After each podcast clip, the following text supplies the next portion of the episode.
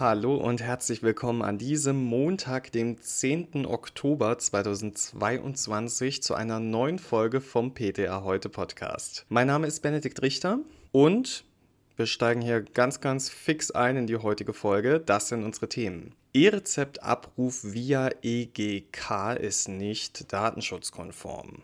Dann sprechen wir darüber, was Minijobber in der Apotheke wissen sollten dann das Thema, wie schlimm wird die Influenza-Saison und ganz zum Schluss noch, welche Nebenwirkungen haben Cannabis-Arzneimittel. Ja, das ist eine wilde Mischung, oder? Aber irgendwie passt es ja, weil auch in der Apotheke ist man immer mit einer wilden Mischung aus Beratungsthemen konfrontiert, würde ich sagen. Manchmal wird es auch etwas zu wild beim Thema E-Rezept zum Beispiel. Da verschob sich der Starttermin schon ein paar Mal dann gab es Datenschutzbedenken, dann bekommt kaum jemand die NFC-fähige Gesundheitskarte und das Verfahren, mit dem man die dazugehörige PIN beantragt, wurde ebenfalls kritisiert. Könnten einige der Gründe sein, warum unser E-Rezept immer noch ausgedruckt wird. Obwohl die Gematik ja darauf hofft, dass möglichst viele Menschen ihre App nutzen. Aber das scheitert wiederum an der NFC-fähigen Versichertenkarte plus PIN. Ja, damit wir das E-Rezept endlich papierlos bekommen, gab es die Idee, die Rezepte per EGK abzurufen, also per Versichertenkarte. Die Kassenärztliche Vereinigung in Westfalen-Lippe, wo derzeit das E-Rezept ausgerollt wird, hatte auf eine Umsetzung sogar noch in diesem Jahr bestanden, denn man fürchtete sonst, dass sich Ärztinnen aus dem Projekt E-Rezept verabschieden. Und auch die Apotheke vor Ort hat daran ein großes Interesse, denn eine elektronische Gesundheitskarte, die wird nicht zum Versender geschickt. Eine entsprechende Spezifikation war auch von der Gematik schon erstellt worden. Im November sollte es dann losgehen und auch die Softwarehäuser hatten bereits mit der Implementierung begonnen. Doch wie immer gilt beim E-Rezept nicht zu früh freuen. Der Bundesdatenschutzbeauftragte und das Bundesamt für Sicherheit in der Informationstechnik halten die von der Gematik vorgelegte Spezifikation für nicht datenschutzkonform. Ein wesentlicher Kritikpunkt des Datenschutzbeauftragten ist demnach, dass allein mit der versicherten Nummer ohne weiteren Prüfnachweis wie PIN oder Identitätsprüfung auf versicherten Daten zugegriffen werden kann. In der Praxis wäre das also wie folgt. Ihr bekommt eine krankenversicherten Nummer und könnt alle dazugehörigen Rezepte aus dem E-Rezept-Fachdienst herunterladen.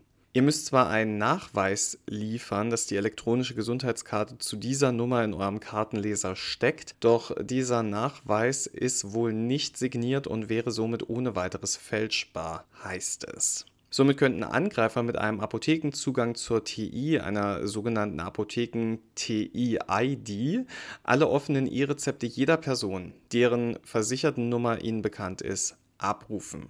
Angreifer könnten böswillige Akteure innerhalb von Apotheken sein oder Personen, die in die IT-Systeme von Apotheken eingedrungen sind oder auch Personen, die sich eine Apotheken-TI-ID erschlichen haben.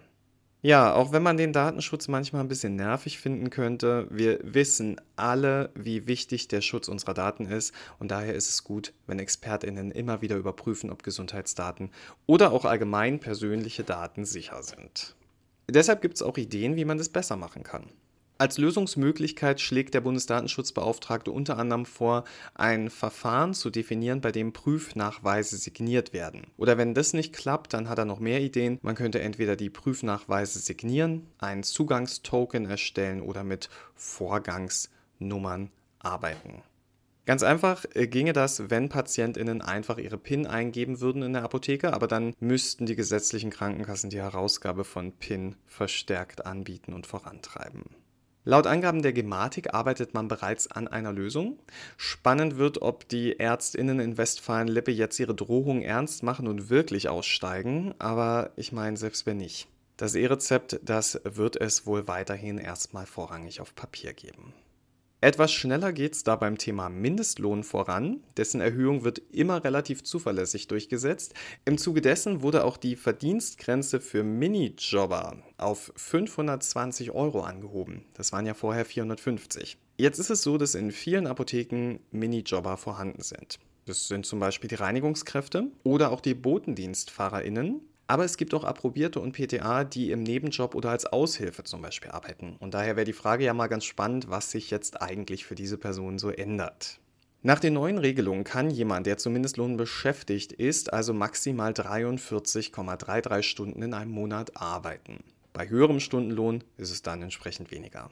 Steuerfreie Zuschläge oder Zuschläge für Feiertags- oder Nachtarbeit zählen laut Bundesverband Lohnsteuerhilfeverein bei der Verdienstgrenze nicht mit. Solange sich das Jahresgehalt eines geringfügig Beschäftigten, wie die Minijobber ja offiziell heißen, innerhalb des Rahmens von 6.240 Euro bewegt, da kann auch in einzelnen Monaten mal mehr verdient werden als 520 Euro. In anderen Monaten muss dann natürlich entsprechend weniger Geld auf dem Konto landen. Gelegentlich darf man diese Verdienstgrenze aber auch überschreiten. Gelegentlich bedeutet in diesem Zusammenhang, dass es sich um einen Zeitraum von maximal zwei Monaten handelt. Der Verdienst in diesen Monaten darf insgesamt das Doppelte der monatlichen Verdienstgrenze, also 1040 Euro, nicht überschreiten. Das ist auch eine neue Regelung.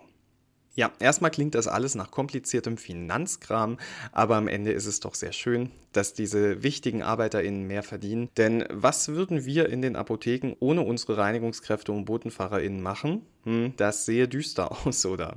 Apropos düster, die Grippesaison steht bevor.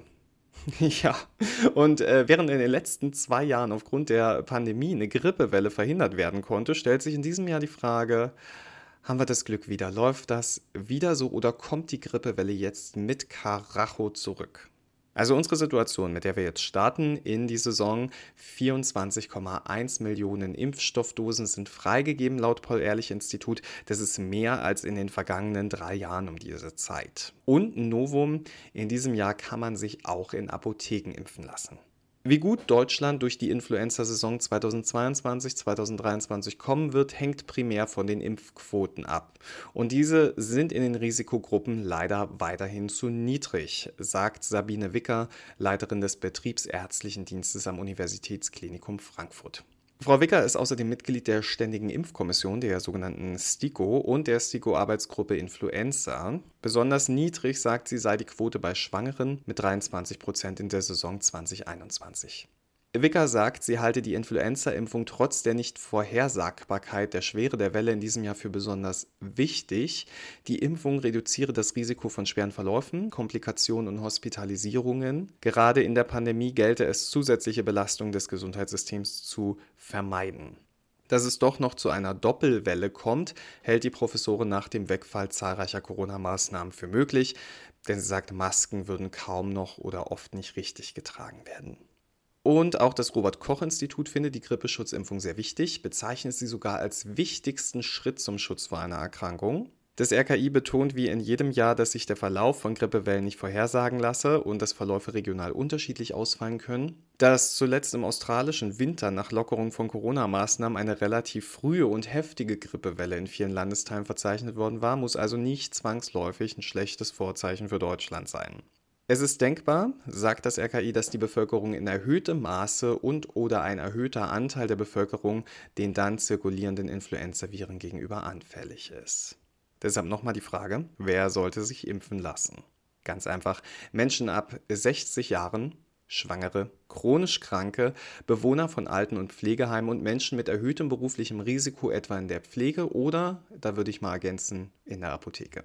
Der Generalsekretär der Deutschen Gesellschaft für Immunologie, Carsten Watzel, der hat noch eine etwas beruhigendere Meinung, was die Doppelwelle angeht, also dass Covid und Influenza gleichzeitig grassieren. Zwar meint er, könne es bei Menschen, die länger keine echte Grippe hatten, nun wieder so weit sein. Erwachsene machen in der Regel aber ohnehin alle paar Jahre mal eine Influenza-Infektion durch. Besonders bei Kindern rechnet er aber mit Infektion und einer Doppelwelle. Aus Corona und Grippe wäre seiner Ansicht nach für den Einzelnen unwahrscheinlich, denn, und das ist eine spannende Erklärung, ist eine Zelle bereits mit einem Virus infiziert, sendet sie Botenstoffe aus, die wiederum andere Zellen in eine Art Lockdown-Modus versetzen. Sehr schöne Wortwahl in dem Zusammenhang. Für ein neues Virus ist es dadurch schwerer, eine Infektion obendrauf zu setzen, sagt er. Naja, wenigstens etwas. Wie gesagt, wir haben heute eine wilde Themenmischung. Daher fallen mir heute gar nicht so viele schöne Überleitungen ein. Und ich würde sagen, wir springen einfach ins nächste und letzte Thema und das wird grün. Ja, grün. damit meine ich jetzt nicht den Umweltschutz oder die Politik, sondern natürlich Cannabis.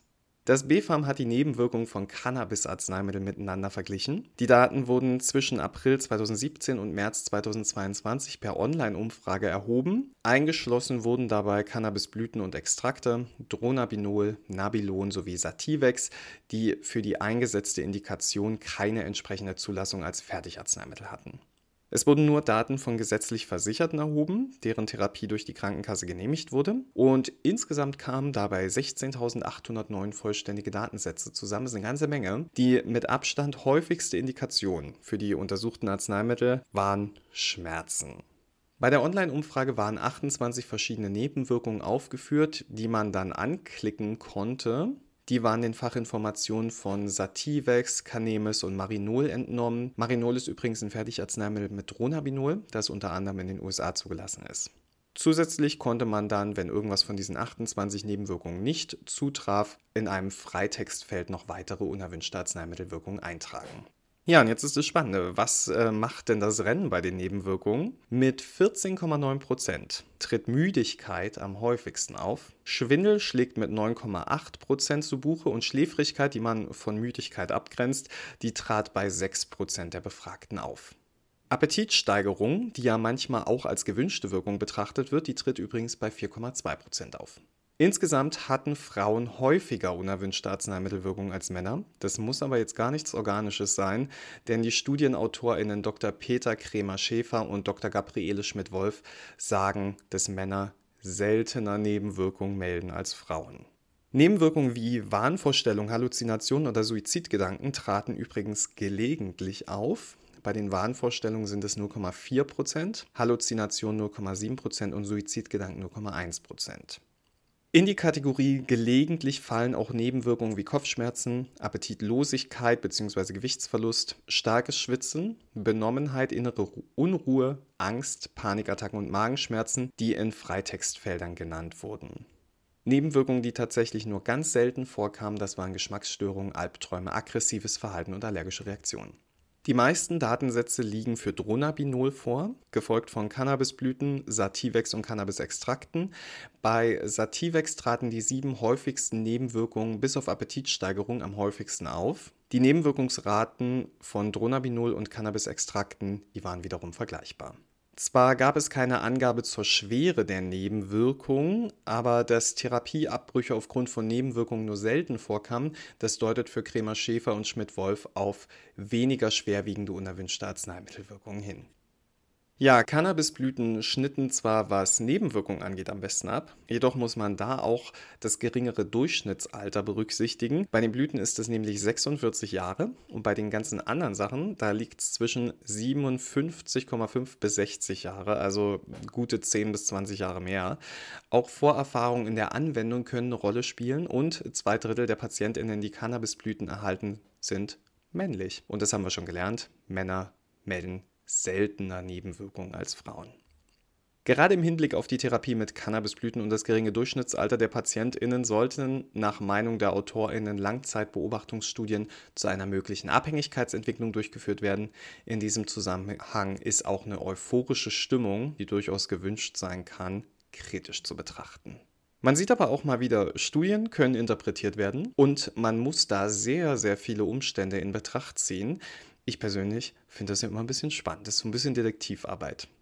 Ja, damit sind wir schon wieder am Ende angelangt. Vielen, vielen Dank fürs Zuhören. Ich wünsche euch allen jetzt eine ganz tolle und entspannte Woche. Es wird draußen langsam herbstlich und ein bisschen frischer. Meine Oma würde sagen, Benedikt, langsam müssen wir mal lange Unterhosen tragen. Ne?